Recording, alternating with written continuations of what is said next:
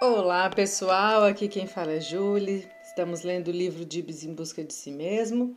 Já estamos no capítulo 21, na página 250. Vamos a mais uma sessão com Dibs. Havia tomado emprestado um conjunto de word test que estava na sala de brinquedos. Quando Dibs entrou na semana seguinte, este material consiste em várias miniaturas detalhadas de pessoas, animais, edifícios, árvores, barreiras, carros, aviões, etc. Foi projetado inicialmente como um teste de personalidade, mas não iria usá-lo com essa finalidade escondidas. Pensava que ele se interessaria pelas pequeninas figuras e, se desejasse utilizá-las na sua brincadeira, poderia usufruir da plasticidade do conjunto. Não tinha intenção de sugerir-lhe o uso daquele material ou de qualquer outro, pois não desejava dirigir suas atividades. Seria mais um brinquedo disponível para ser usado, caso fosse por ele escolhido. De, de imediato, Dibs observou a presença do estojo contendo as peças da cidade e abriu um pouco, em poucos minutos. Hum, temos alguma coisa nova por aqui. Que objetos pequenos! Comentou manuseando e misturando todo o material. Há pessoas em miniatura, prédios e animais. Que é isto? Você pode construir o um mundo com isto se o quiser, respondi-lhe. Há uma peça para ser espalhada no chão e estas listas azuis podem simbolizar as partes cobertas pelas águas. Oh, entendi. Como é interessante. Pode ser uma cidade de brinquedo. Posso construí-la de diferentes maneiras desde que queira armá-la. Sim, você pode, Dibs. Dibs espalhou o tecido no piso e sentou-se ao lado do material. Selecionou cuidadosamente as peças.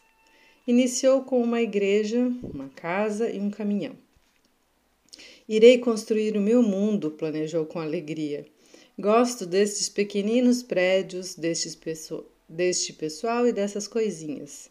Narrarei a história enquanto vou construindo e você observará o seu crescimento.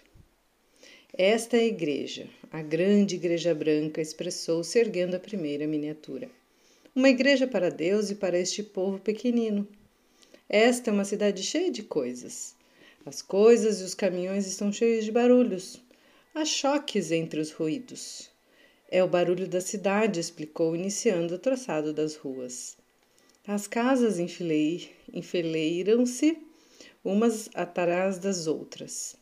Esta é uma cidade completa.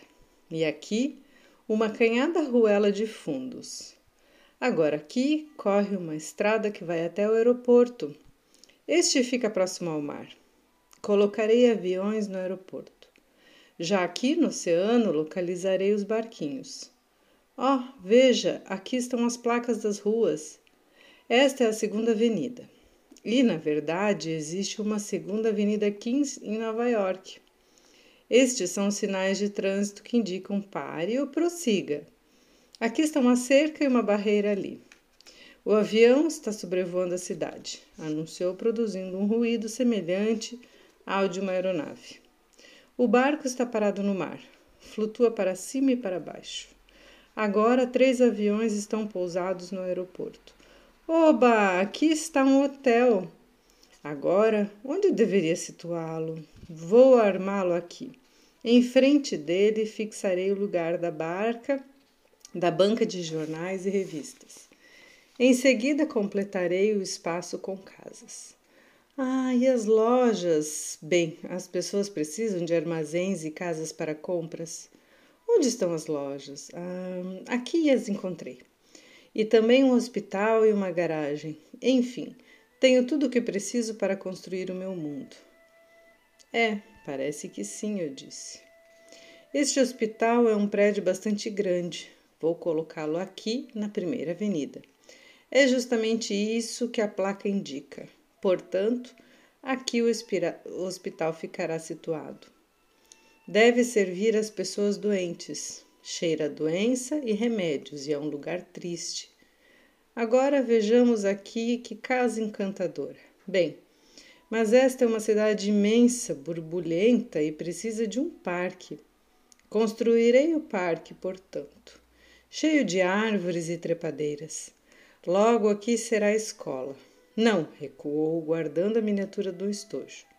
Ali ficará outra casa. Tantas casas próximas umas das outras, e todas habitadas. Formam uma vizinhança amiga. Levantarei uma cerca em volta do aeroporto. Será uma medida de segurança. Agora, as cercas vivas, decidiu selecionando as plantas de espuma de borracha. Estão crescendo. Plantas divisórias e arbustos. Muitas árvores, todas enfileiradas pela avenida. Árvores cobertas de folhas. Temos uma cidade em tempo de verão, enfim. Sentou-se no seu calcanhar e fitou-me. Espichou os braços e sorriu. Oh, adorável verão, pleno de folhas. Mas ao lado da cidade haverá uma fazenda com muitas vacas pastando, avisou, dispondo-as em filas. Elas estão encaminhando-se para o estábulo. Aguardam a hora de serem ordenhadas, comentou, voltando-se em seguida para a caixa em busca de novos elementos. Agora será a vez das pessoas. Há sempre o um mensageiro do correio, disse, exibindo uma das figuras. Que grande bagagem carrega. São cartas. Por isso movimenta-se pelas ruas, parando em cada casa. Assim as pessoas vão recebendo suas cartas. E Dibs, até Dibs recebe uma carta dirigida só para ele. O carteiro continua o seu trabalho. Chega ao hospital, também os feridos e os doentes recebem suas cartas. E quando isso acontece, sorriem por dentro, riem com o coração. O caminhão ruma para o aeroporto. O muro mantém os aviões no seu campo próprio, impede-os de ultrapassar os limites e, assim, de acidentar as pessoas. O avião está voando no céu, sobrevoa a cidade. Veja só, sobre a cidade. O avião cortando o azul do céu bem próximo do brilho e da brancura das nuvens. Interrompeu seu brinquedo e sentou-se contemplativamente observando o mundo que estava criando. Suspirou. Apanhou novas figuras no depósito. Aqui estão crianças com sua mãe, expressou-se. Vivem juntas na fazenda, em uma casa aconchegante. Em volta ficam as galinhas e os carneiros. A mãe está descendo a rua em direção à cidade. Não sei para onde se dirige. Será que vai ao açougue comprar carne? Não. Prossegue sempre descendo, descendo, até parar ao lado do hospital. Tento adivinhar por que decidiu parar justamente ali. Também eu tento adivinhar o porquê Dibs. Olhei-o sentar-se imóvel por um longo tempo, perscrutando a figura materna. Bem, retornou à sua função descritiva. Lá está ela ao lado do hospital. Há filas de carros correndo pelas ruas e um carro de bombeiro. Todos devem afastar-se para dar-lhe passagem. Avisou enquanto os movimentava para cima e para baixo, produzindo o barulho característico de um trânsito tenso. Mas onde estão as crianças? Oh, aqui está uma delas, encaminhando-se sozinha para o rio. Coitada dessa criancinha tão solitária. O jacaré nada no rio. Bem próximo arrasta-se uma cobra. Algumas vezes as serpentes vivem dentro d'água. O garoto aproxima-se mais e mais do rio e a cada passo mais perto fica dos perigos. Uma vez mais, Gibbs parou sua atividade para estudar o seu mundo sorriu. Sou um construtor de cidades. O cozinheiro saiu para esvaziar a cesta de lixo. Aquela senhora vai fazer compras. A outra dirige-se para a igreja. Cantará um hino. É uma boa mulher, concluiu, voltando-se para as margens do rio onde colocou outra criança ao lado do garoto. Esta criança segurará o menino. Brincando na água, ele ignora a existência do jacaré e das cobras. Mas o outro garoto é seu amigo e irá avisá-lo sobre os perigos e aconselhá-lo a tomar um barco. O menino assim o fará. O barco é seguro. Os dois serão salvos. São de fato amigos, afirmou, colocando-os num barquinho. Agora é o policial quem organiza o trânsito. Manda parar e prosseguir. Fixa sinais de trânsito em toda a cidade. Algumas ruas permitem a subida e a descida de carros. Em outras, porém, a mão é única.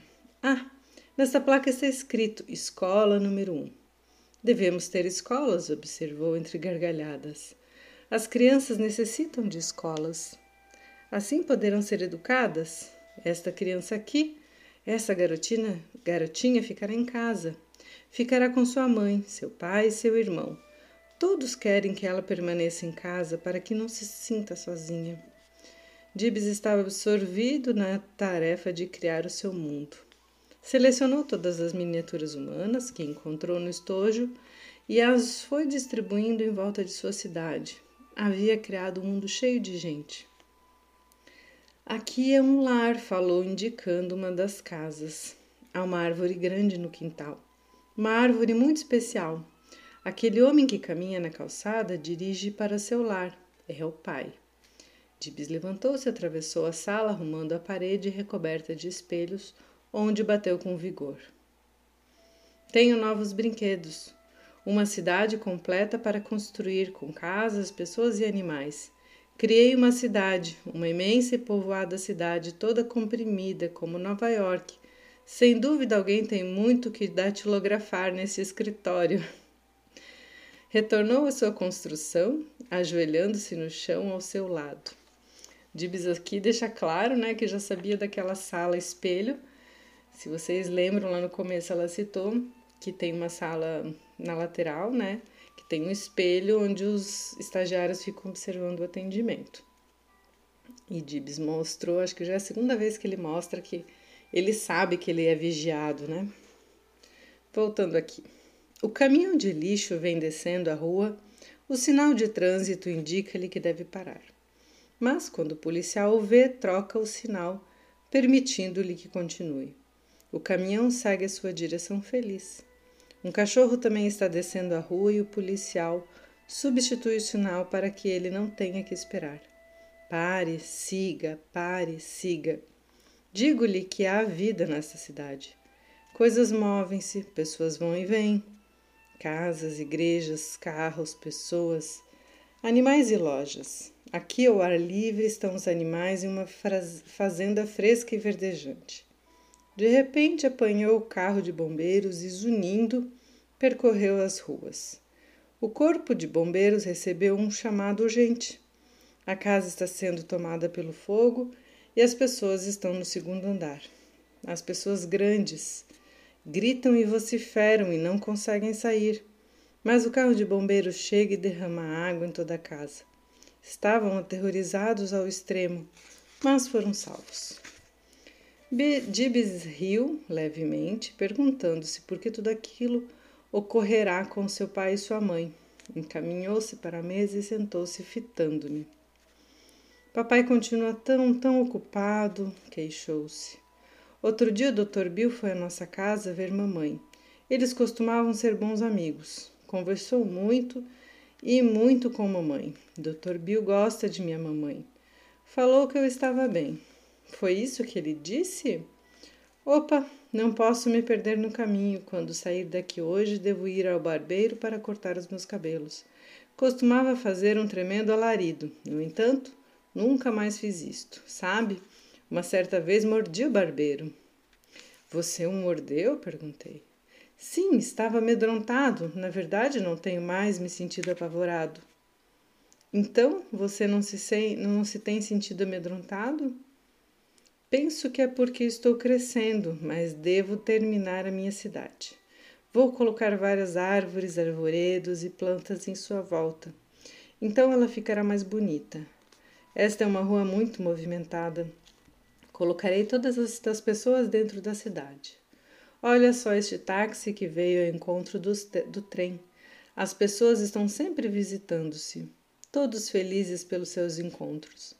Lá vem o carteiro, Quantas ruas já percorreu distribuindo cartas para as pessoas? Mas aqui está papai tentando chegar em casa. Foi obrigado a parar no sinal de trânsito que dizia pare.